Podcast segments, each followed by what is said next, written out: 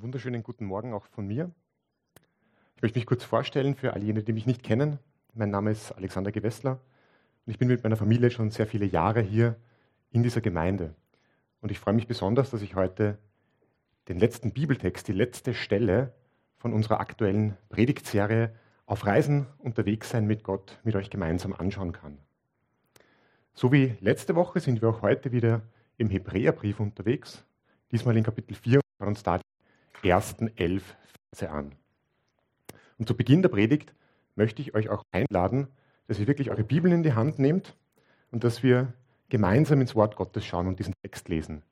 Es ist aber egal, welche ähm, Version oder welche Fassung du verwendest oder in welcher Sprache du heute deine Bibel dabei hast. Lasst uns gemeinsam ins Wort Gottes schauen. Und ich werde von hier vorne aus der neuen Genfer Übersetzung lesen und starte jetzt mit Hebräer Kapitel 4, die Verse 1 bis 11. Hier lesen wir, wie schrecklich wäre es, wenn einer von euch am Ende ebenfalls das Urteil hören müsste, er habe das Ziel nicht erreicht. Wir wollen alles tun, damit das nicht geschieht. Schließlich gilt Gottes Zusage nach wie vor. Auch uns ist sein Angebot verkündet worden, an seiner Ruhe teilzuhaben. Genau wie jenen Menschen damals. Ihnen allerdings hat es nichts genützt, diese Botschaft zu hören, weil zum Hören nicht der Glaube hinzukam. Wir jedoch haben die Botschaft geglaubt und angenommen, und wer das tut, bekommt Anteil an seiner Ruhe, an der Ruhe, auf die Gott sich bezog, als er sagte, ich schwor in meinem Zorn, niemals sollen sie an meiner Ruhe teilhaben. Nun gibt es diese Ruhe zwar schon seit der Erschaffung der Welt, denn dort, wo vom siebten Schöpfungstag die Rede ist, lesen wir, am siebten Tag, als Gott das ganze Werk der Schöpfung vollendet hatte, ruhte er. Und doch sagt Gott, wie eben zitiert, niemals sollen sie an meiner Ruhe teilhaben. Die Erfüllung seiner Zusage, Menschen an seiner Ruhe Anteil zu geben, steht also immer noch aus. Die, denen er dieses Angebot ursprünglich machte, haben das Ziel nicht erreicht, weil sie ihm nicht gehorchten. Deshalb hat Gott für eine neue Gelegenheit gesorgt. Es ist dieses heute in Anführungszeichen, von dem er lange nach jenem Geschehen durch David an der bereits erwähnten Stelle sagt, wenn ihr heute die Stimme Gottes hört, dann verschließt euch seinem Reden nicht. Zwar hat Josua die Israeliten in das ihnen zugesagte Land geführt, aber an der eigentlichen Ruhe hatten sie deswegen immer noch nicht teil, sonst hätte Gott nicht zu einem späteren Zeitpunkt noch einmal von einem heute in Anführungszeichen gesprochen. Somit wartet auf Gott das Volk noch eine Zeit vollkommener Ruhe, die wahre Sabbatfeier. Denn wer an Gottes Ruhe Anteil bekommt, darf von all seiner Arbeit ausruhen, genauso wie Gott ruhte, als er alles erschaffen hatte. Setzen wir also alles daran, an dieser Ruhe teilzuhaben und lassen wir uns den Ungehorsam jener früheren Generation als warnendes Beispiel dienen, damit wir nicht wie sie zu Fall kommen. Das ist das Wort Gottes. Liebe Gemeinde, wie geht's euch, nachdem ihr diesen Text gelesen oder gehört habt? Und ich wäre neugierig, ich würde gerne ein bisschen durch die Reihen gehen und den einen oder die andere fragen, was dieser Text bei euch ausgelöst hat. Ich bin deswegen neugierig, weil dieser Text bei mir sehr viele Emotionen ausgelöst hat. Und ich möchte euch kurz davon erzählen. Weil es aber nicht immer so einfach ist, über seine Gefühle zu reden, habe ich mir heute Morgen was mitgenommen, was mir dabei hilft, meine Gefühle und Gedanken auszudrücken, die ich beim Lesen von diesem Text hatte. Nämlich zwei Memes. Ähm, was sind Memes, fragst du dich jetzt vielleicht. Memes sind ein ganz wichtiger Bestandteil der Internetkultur heute. Es handelt sich dabei meist um ein Bild oder ein kurzes Video, oft kombiniert mit einem Text und darüber wird eine Aussage, meist mit einem Augenzwinkern, im Internet geteilt und verbreitet. Und wenn du viel in sozialen Netzen unterwegs bist, wie beispielsweise Facebook oder Twitter, dann kennst du Memes ganz bestimmt. Aber über manche Dinge sollte man nicht zu viel reden, das sollte man sich lieber anschauen. Und deswegen wollen wir das jetzt auch tun und wir schauen uns jetzt dieses erste Meme an, was ich mitgebracht habe, denn du wirst gleich wissen, was ich meine, weil mein erster Eindruck beim Lesen von Hebräer 4, 1 bis 11 und vielleicht auch deiner, der hat nämlich ungefähr so ausgesehen. Anhand der ersten Reaktionen höre ich schon, ihr mögt Memes genauso wie ich. Ähm, ich schalte mal kurz auf ein Standbild um, damit ich auch äh, eure Aufmerksamkeit wieder habe, äh, weil ich euch etwas zu diesem Eindruck natürlich auch sagen möchte. Denn was war mein erster Eindruck beim Lesen von Hebräer 4, 1 bis 11? Ich denke, es ist relativ klar. Ich war absolut verwirrt. Und dir ist es vielleicht heute ähnlich gegangen. Du hast den Text in guter Absicht begonnen, aufmerksam mitzulesen. Du bist meiner Einladung gefolgt, hast deine Bibel aufgeschlagen. Du warst konzentriert und wirklich bemüht, die Zusammenhänge von diesem Text zu erkennen. Und hast dir dann zu Beginn auch gedacht, ah ja, ja, ja, ja, ich weiß, was da jetzt passiert. Jetzt wird ins Alte Testament abgebogen. Aber naja, spätestens bei der dritten oder was nicht doch schon die vierte Abbiegung ins Alte Testament, da warst du vielleicht schon ein bisschen irritiert. Ähm, vor allem dann, als diese Stellen im Alten Testament begonnen haben, sich gegenseitig zu erwähnen. Naja, und spätestens bei diesem ominösen heute in Anführungszeichen bist du dann vielleicht komplett ausgestiegen und hast dir nur gedacht, was um alles in der Welt hat denn das zu bedeuten? Was soll mir dieser Text nur sagen? Wenn das bei dir so war, dann möchte ich nicht, dass du dich schlecht fühlst. Ich möchte dich ein bisschen beruhigen. Ich denke, das ist relativ normal, wenn man diesen Text das erste Mal liest oder das erste Mal seit langem liest. Und unsere Aufgabe ist es auch heute, äh, da ein bisschen das Rätsel auch zu lichten von diesem Text. Ich habe auf alle Fälle selbst so reagiert, eben so verwirrt reagiert. Und wenn du ähnlich reagiert hast, dann hoffe ich aber, dass das nicht deine einzige Reaktion beim Lesen dieser Verse war. Ein zweiter Eindruck, der könnte nämlich beispielsweise auch so ausgesehen haben, und wir schauen uns jetzt das zweite Meme an, das ich mitgebracht habe. Ich schalte wieder um auf ein Standbild. Ich möchte auch euch dazu was sagen. Wir kennen uns, das haben wir gerade eben festgehalten, nach dem ersten Lesen womöglich überhaupt nicht aus. Aber wir merken sofort, da steckt unglaublich viel in diesem Text drin. Und wir sind irgendwie von diesem Text angezogen, fasziniert, wir staunen über diesen Text. Und auch wenn wir diesen Text nicht sofort greifen können, er fesselt uns doch irgendwie, da er uns etwas in Aussicht stellt, wonach sich viele in der heutigen Zeit wahrscheinlich sehnen, nämlich Ruhe. In einer Zeit, die nämlich geprägt ist von Unruhe, von Inzidenzzahlen, von Hochwasserständen, von Hitzerekorden, von feindlichen Machtübernahmen in fernen Ländern, wo alles rund um uns durcheinander scheint, wo wir vielleicht auch selbst aufgebracht sind, hin und her gerissen, innerlich oft gestresst und rastlos.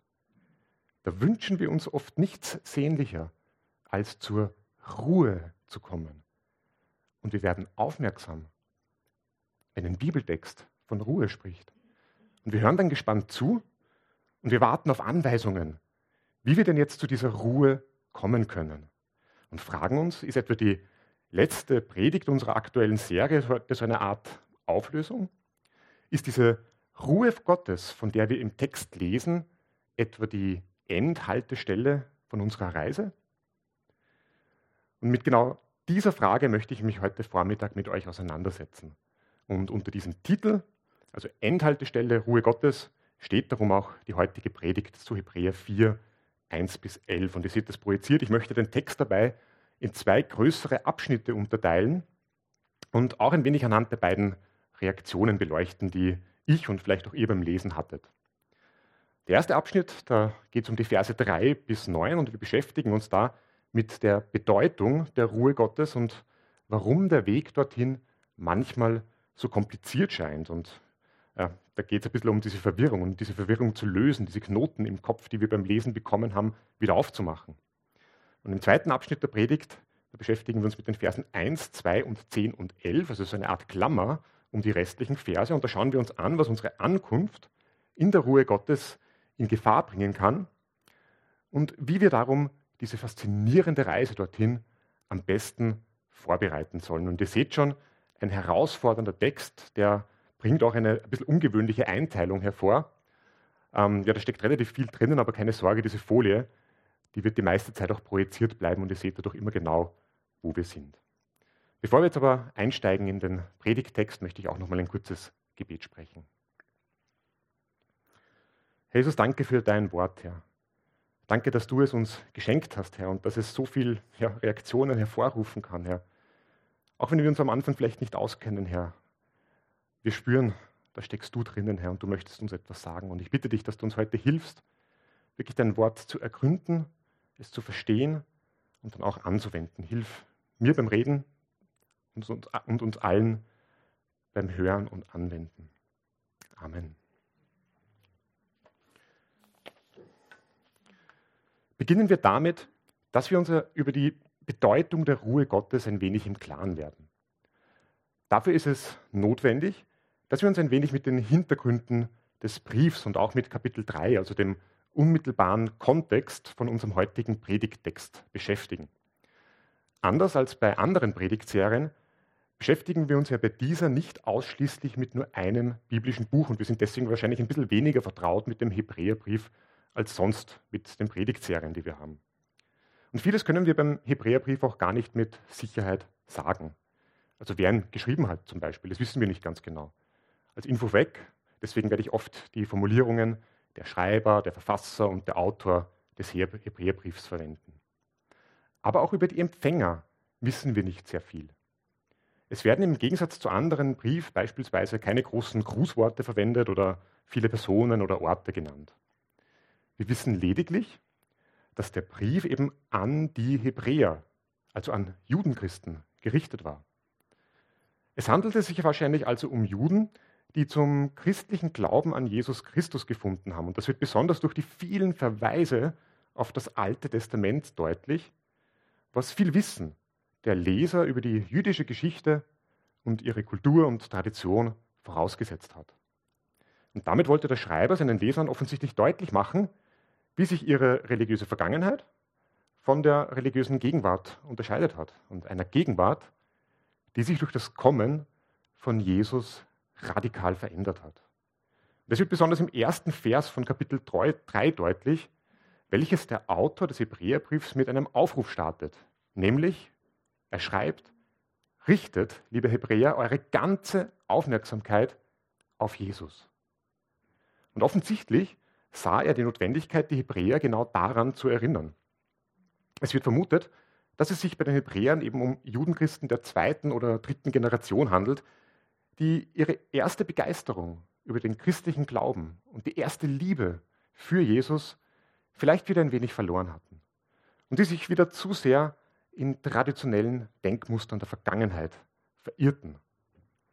Und wohl auch aus diesem Grund und um ihnen die Bedeutung von Jesus wieder neu bewusst zu machen, greift der Schreiber dann in Kapitel 3 ein Ereignis auf, welches die Hebräer nur zu gut kannten, nämlich eines der wahrscheinlich einschneidendsten Erlebnissen und Ereignissen aus dem Alten Testament.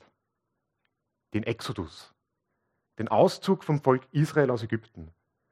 Jene durch Gott ermöglichte Befreiung aus einem Land, welches das Volk Israel über Jahrhunderte versklavt hatte.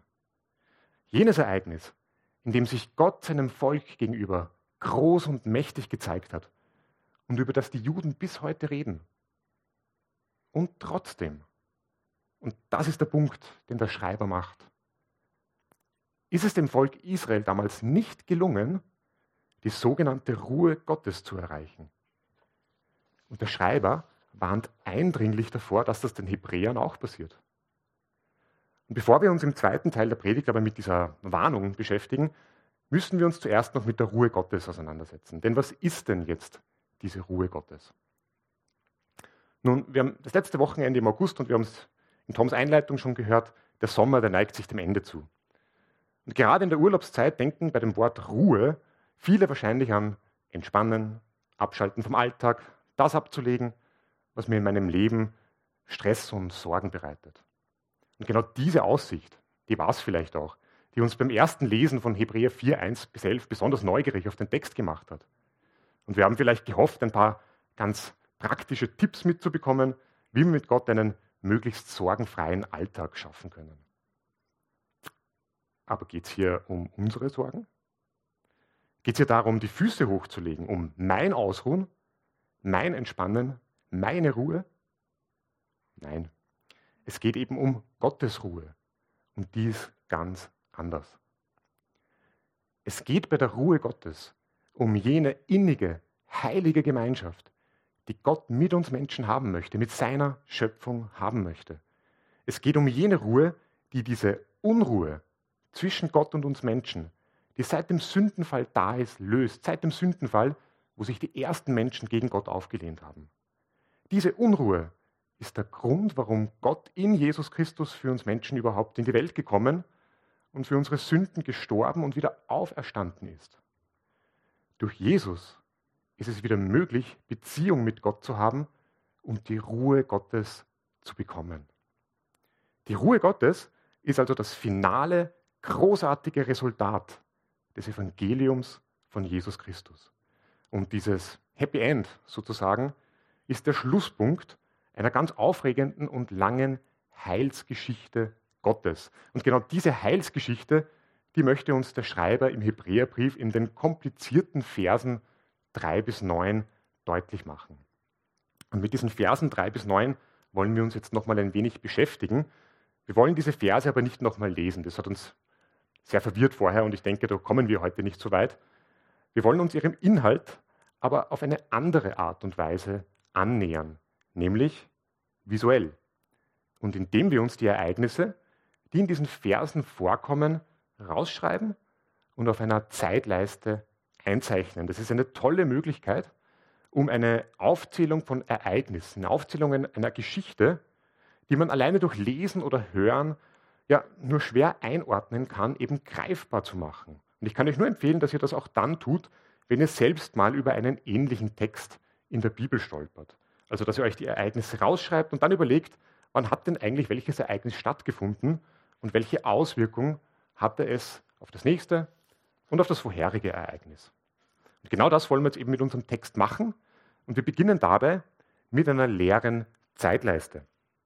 Und gleich als Vorwarnung, ich werde die Ereignisse in den Versen 3 bis 9 jetzt nochmal sehr schnell zusammenfassen. Und mir ist absolut bewusst, dass das für manche wahrscheinlich zu schnell ist, dass jetzt zu viele Informationen auf euch einprasseln werden. Aber ich finde es wichtig, dass wir uns jetzt nicht, so interessant sie auch sein mögen, in den Details der Versen verlieren, sondern uns stattdessen überlegen, was sie uns als Ganzes sagen möchten. Das wollen wir im Anschluss dann tun. Und damit ich mich auch selbst beim Wort nehme, damit ich mich auch jetzt selbst beim Reden nicht in Details verliere, habe ich heute Morgen was Besonderes vor.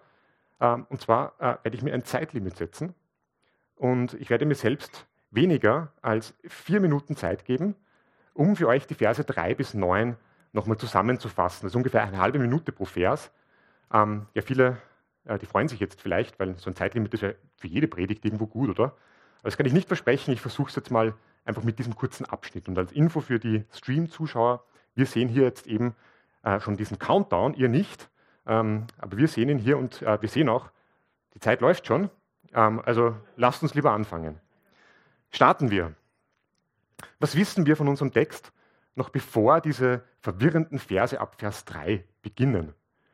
Wir haben eben erfahren, dass diese Ruhe Gottes auf dem Spiel steht, diese vollkommene Ruhe Gottes und dass sie nichts ist, was wir jetzt schon haben.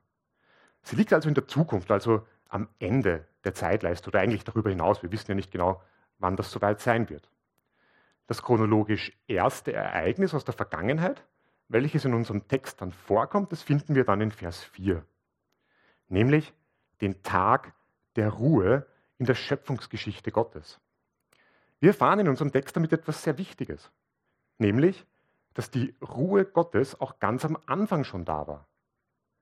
Kurze Zeit später kommt es durch den Sündenfall, das haben wir vorhin schon gehört, als sich die ersten Menschen eben gegen Gott aufgelehnt hatten, aber dazu, dass diese erste Gemeinschaft, die erste Ruhe zerstört wurde.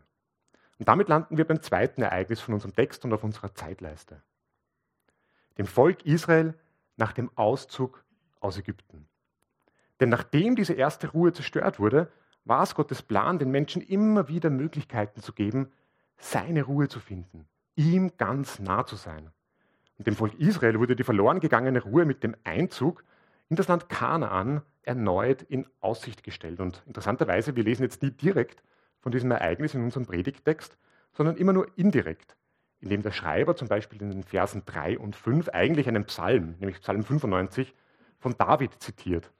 Und in diesem Psalm erfahren wir dann auch, dass es das Volk Israel aber zunächst nicht geschafft hat, diese Ruhe zu erreichen.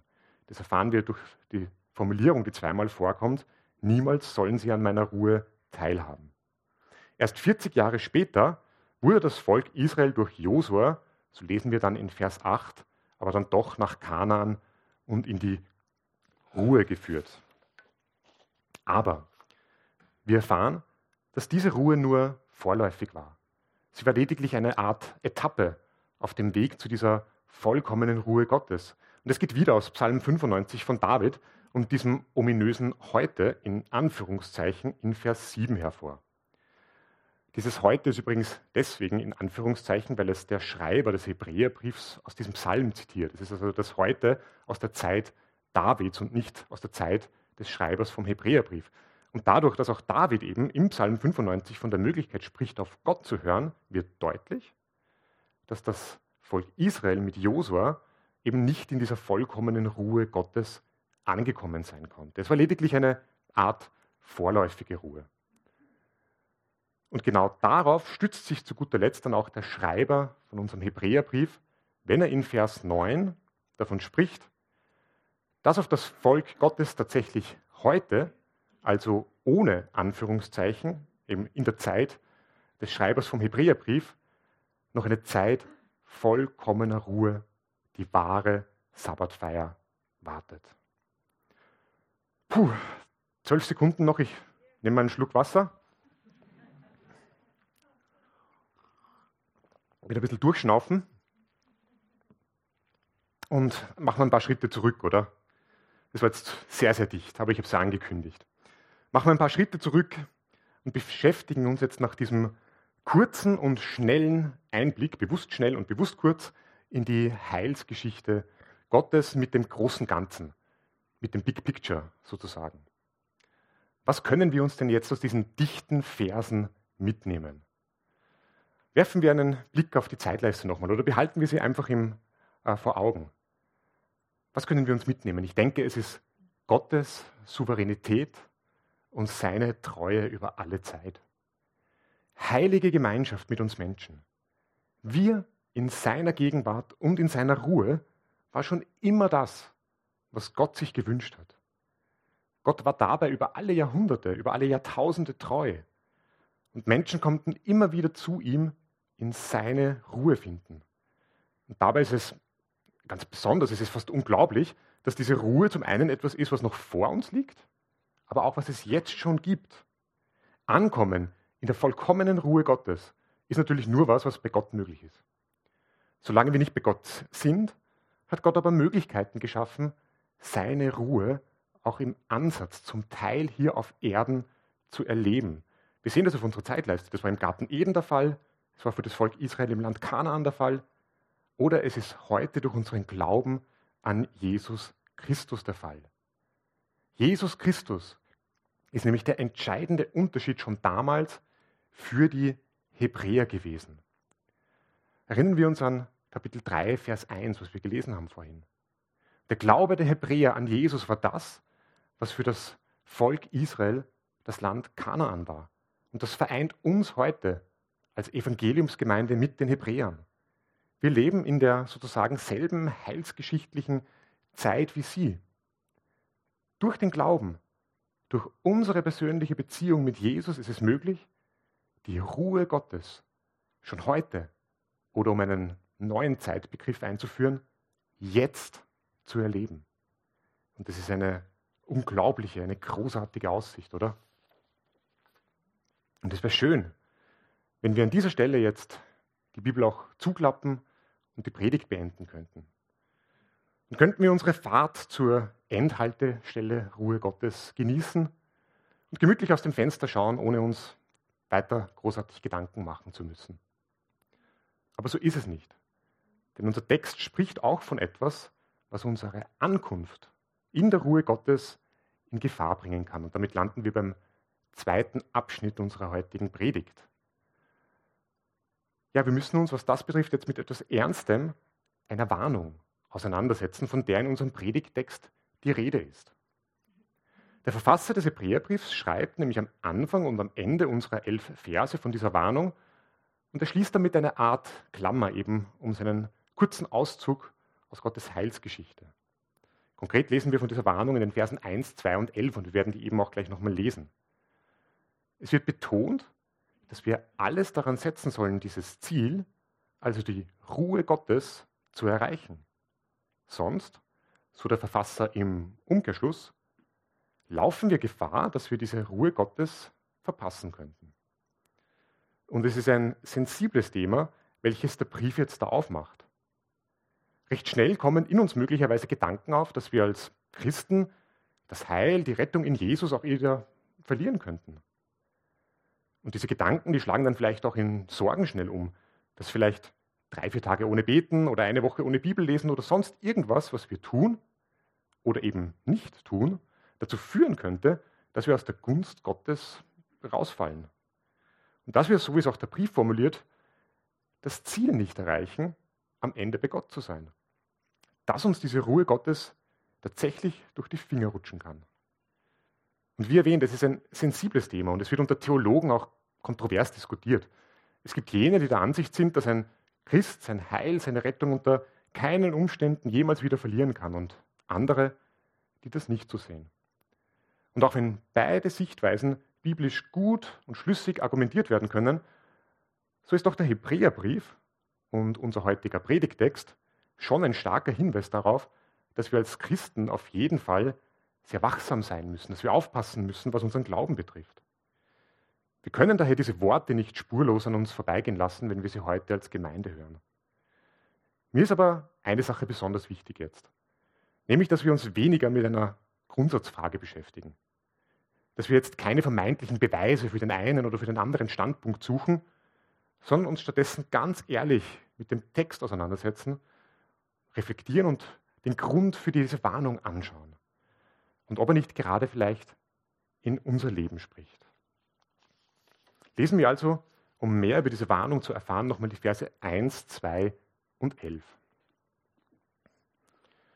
Also in Hebräer 4, 1 und 2 haben wir vorhin schon gelesen und ich wiederhole es jetzt. Wie schrecklich wäre es, wenn einer von euch am Ende ebenfalls das Urteil hören müsste, er habe das Ziel nicht erreicht. Wir wollen alles tun, damit das nicht geschieht. Schließlich gilt Gottes Zusage nach wie vor. Auch uns ist sein Angebot verkündet worden, an seiner Ruhe teilzuhaben, genau wie jenen Menschen damals. Ihnen allerdings hat es nichts genützt, diese Botschaft zu hören, weil zum Hören nicht der Glaube hinzukam. Und in Vers 11 setzen wir also alles daran, an dieser Ruhe teilzuhaben und lassen wir uns den Ungehorsam jener früheren Generation als warnendes Beispiel dienen, damit wir nicht wie sie zu Fall kommen. Diese drei Verse, die zeigen uns den Grund auf. Sie machen deutlich, wovor der Schreiber im Hebräerbrief warnt, nämlich vor Ungehorsam oder Unglauben. Es besteht also eine Gefahr, die Ruhe Gottes zu verpassen, wenn wir nicht im Vertrauen auf Gott leben. Es geht hier also nicht darum, dass uns drei, vier Tage ohne Beten oder eine Woche ohne Bibel lesen sofort zum Verhängnis werden. Nein, auch wenn es natürlich wichtig ist zu beten und die Bibel zu lesen, es wäre doch irgendwo nur ein schwacher Glaube, würde dieser derart von uns Menschen abhängig sein. Würde er davon abhängig sein, wie gut ich meine Zeit im vollen Alltag einteilen kann und wie konsequent ich in meinem Glaubensleben bin.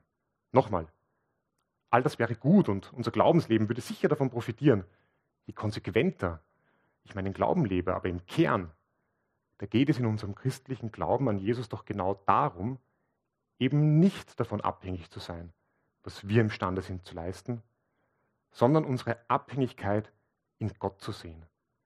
Unseren schwachen Glauben, der in der einen oder anderen Lebenssituation bei jedem von uns da sein kann, zu akzeptieren und zu vertrauen, dass Gott über jeder noch so kleinen Situation in meinem Leben steht. Würde unser christlicher Glaube anders funktionieren? Würde irgendwas im Ansatz von uns abhängig sein und könnte er dadurch mit Angst und mit Druck arbeiten? Er würde uns ganz schnell, und davon bin ich überzeugt, kaputt und krank machen. Unser Glaube muss nicht perfekt sein, aber er muss ernst gemeint sein. Unser Vertrauen auf Gott darf nicht nur ein theoretisches Lippenbekenntnis am Wochenende sein, es muss reale, praktische Auswirkungen in unserem täglichen Leben haben. Und auch wenn diese Auswirkungen noch so klein sein mögen. In Phasen zum Beispiel, und ich strapaziere das Beispiel jetzt noch einmal über, wo wir einfach zu schwach sind, um zu beten oder in der Bibel zu lesen, da genügt es, vor Gott zu kommen und zu bekennen, und ich zitiere jetzt so wie der Schreiber im Hebräerbrief, auch wieder äh, König David aus einem Psalm, es genügt, vor Gott, Gott zu kommen und zu bekennen, Herr, ich weiß nicht, was ich sagen soll, wie ich beten soll, aber du siehst mich, du kennst mich, du weißt, wer ich bin und was mich blockiert. Bitte sei bei mir. Das Heil, welches wir dank Jesus in unserem Leben erfahren haben, muss so etwas werden, was sich in unserem Leben auch widerspiegelt. Und selbst so ein einfaches, fast kindlich ausgesprochenes Vertrauen, das war ein Psalm von David, Psalm 86, das drückt es zu 100 Prozent aus. Aber wie können wir das schaffen? Was kann uns eine Hilfe sein? Was sollen wir uns auf diese Reise zur Ruhe Gottes mitnehmen? Was sollen wir uns vornehmen, damit wir sicher ankommen und diese Sicherheit auch in unserem Leben spüren? Ich denke, dass wir in Vers 10, den haben wir bis jetzt noch nicht nochmal betrachtet, einen ganz entscheidenden Hinweis für unsere Reisevorbereitung finden. Und diesen Vers 10 möchte ich jetzt auch nochmal kurz vorlesen. Hier lesen wir, denn wer an Gottes Ruhe Anteil bekommt, darf von all seiner Arbeit ausruhen. Genauso wie Gott ruhte, als er alles erschaffen hatte. Wir haben vorhin im ersten Teil der Predigt festgehalten, dass es bei Gottes Ruhe eben nicht um unsere Ruhe geht, nicht darum, wie wir unsere Zeit gestalten, sondern dass es um eine innige Gemeinschaft geht, die sich Gott schon immer mit uns Menschen gewünscht hat. Und ich denke, dass es kein Zufall ist, dass Gott diesen vollkommenen Zustand mit dem ganz einfachen Bild der Ruhe beschreibt. Vers 10 stellt nämlich jetzt einen direkten Zusammenhang zwischen dieser vollkommenen Ruhe Gottes und unserer Ruhe her. Vers 10 spricht tatsächlich doch auch unsere eigene Ruhe an, und zwar das Ausruhen von der eigenen Arbeit. Und denkt jetzt bitte nicht nur an die Arbeit, mit der wir Geld verdienen, an unsere Jobs. Ich denke, es geht hier um mehr. Es geht um ein Loslassen von dem, was meine Zeit und Aufmerksamkeit beansprucht. Und ein bewusstes Entscheiden und Hinwenden, dass ich diese Zeit und Aufmerksamkeit dem gebe, dem ich auch mein Leben anvertraue, dem ich folgen möchte, Jesus. Das ist etwas, was wir immer wieder auf unserer Reise zur Ruhe Gottes tun können. Also selbst in unserem Leben zur Ruhe kommen uns nicht steuern zu lassen von dem, was rund um uns passiert und im vollen Bewusstsein von Jesus zu leben. Das kann uns helfen, uns auf die Ruhe Gottes vorzubereiten und dieses unglaubliche Versprechen nicht aus den Augen zu verlieren. Und ich denke, dass das nicht immer einfach ist, oder? Nicht selten nämlich definieren wir uns ja genau darüber, was wir tun und womit wir uns beschäftigen. Sei das eben mein tatsächlicher Job, meine Arbeit, mein Hobby oder gerade in Zeiten von Corona vielleicht auch meine Überzeugung oder meine Weltanschauung. Aber selbst mein Dienst in der Gemeinde kann diesen Stellenwert erreichen und wir meinen, dass das, was wir tun, irgendwas darüber aussagt, wer wir sind. Aber das ist ein großer Irrtum, den wir beiseite legen dürfen. In Vers 10, der lädt uns eben zum Ausruhen ein von dem, was uns antreibt und was uns vielleicht irgendwo eine falsche Sicherheit gibt, um uns die Gegenwart und unsere Beziehung zu Jesus neu bewusst zu machen. Und hier sind wir alle aufgefordert, diesen unglaublichen Schatz, diese riesige Oase der Erholung zu finden. Wir sind angehalten, anzufangen, aufzuhören und das, was uns antreibt und rastlos macht, einzutauschen gegen die Ruhe, die wir in unserer Beziehung mit Jesus finden können. Und ich habe vorher schon gesagt, dass das nicht immer leicht ist, weil wir oft zu tief im Fahrwasser unseres Lebens drinstecken und davon wahrscheinlich so mit oder sogar eingesogen werden. Vielleicht fehlt uns einfach die Idee, wie wir hier auf Erden zur Ruhe kommen können, wie wir ablegen können, was uns antreibt, aufreibt und unseren Blick von Jesus lenkt und noch schlimmer auf andere Dinge lenkt. Und hier lohnt an dieser Stelle wieder ein kurzer Blick zurück in Kapitel 3 vom Hebräerbrief, wo wir in Vers 13 eine sehr wichtige Erinnerung für uns als Gemeinde finden. Der Schreiber des Hebräerbriefs richtet nämlich die folgenden interessanten Worte an die Hebräer. Er schreibt, er mahnt und ermutigt einander Tag für Tag, solange dieses heute, in Anführungszeichen, das ist wieder, von dem die Schrift spricht, noch andauert, damit niemand unter euch sich von der Sünde betrügen lässt und sich dadurch dem Wirken Gottes verschließt. Wir erfahren hier in diesem Vers, dass wir als Gemeinde eine Art Schlüsselrolle haben. Wir sollen uns gegenseitig ermahnen und ermutigen. Wir können uns gegenseitig also helfen, dieses Ziel der Ruhe Gottes nicht zu verpassen. Wow. Aber das erfordert einiges von uns als Gemeinde, oder? Was braucht es denn dafür? Ich denke, es braucht auf jeden Fall gute Beziehungen. Es braucht Vertrauen. Es braucht Freundschaften. Es braucht auch Aufmerksamkeit, Empathie, Freundlichkeit und Einfühlungsvermögen. Aber auch Mut. Mut, Themen anzusprechen und unangenehmen Gesprächen nicht aus dem Weg zu gehen. Aber nicht nur Mut, sondern auch Demut. Demut, das anzunehmen, was vielleicht angesprochen wird und unangenehm ist. Und ehrlich darüber nachzudenken, ehrlich darüber zu reflektieren. Und ich denke, dass wir hier als Gemeinden, also nicht nur unsere Gemeinde, alle Gemeinden gerade, speziell nach den vielen Corona-Lockdowns und dem Social Distancing, ziemlich großen Aufholbedarf haben. Wir müssen wieder zueinander finden, uns näher kommen. Machen wir uns aber neu bewusst, dass wir als Gemeinde diese Schlüsselrolle haben. Wir sind als Christen nicht allein unterwegs, nicht allein auf der Reise, sondern als Gemeinschaft. Vielleicht waren viele Gedanken, die du heute gehört hast, oder vielleicht ist der christliche Glaube noch neu für dich. Oder du hast vielleicht schon viel von diesem Jesus gehört, hattest zuletzt aber keine wirklich persönliche Beziehung mit ihm, die von Vertrauen geprägt war. Dann möchte ich dich einladen, dass du die Warnung aus dem Hebräerbrief ernst nimmst, die wir heute gelesen haben. Oder um es mit den Worten von David aus Psalm 95 auszudrücken, wenn du heute die Stimme Gottes hörst, vielleicht das erste Mal oder zum ersten Mal seit langem wieder ganz klar, dann verschließe dich seinem Reden nicht. Gottes Zusage gilt uns allen. Führen wir uns nochmal die beiden möglichen Reaktionen vor Augen, die wir beim ersten Lesen von diesem Text gehabt haben. Ist dein Staunen über Gott größer geworden? Ich hoffe es. Aber selbst dann, wenn dich immer noch irgendwas verwirrt, wenn du Fragen hast, dann möchte ich dich einladen, dass du Antworten auf deine Fragen suchst und dass du nach dem Gottesdienst noch mit uns redest. Wir sind für Gespräche da, falls du zur Predigt, zum christlichen Glauben oder zu unserer Gemeinde noch Fragen hast. Ich möchte die heutige Predigt jetzt noch zusammenfassen.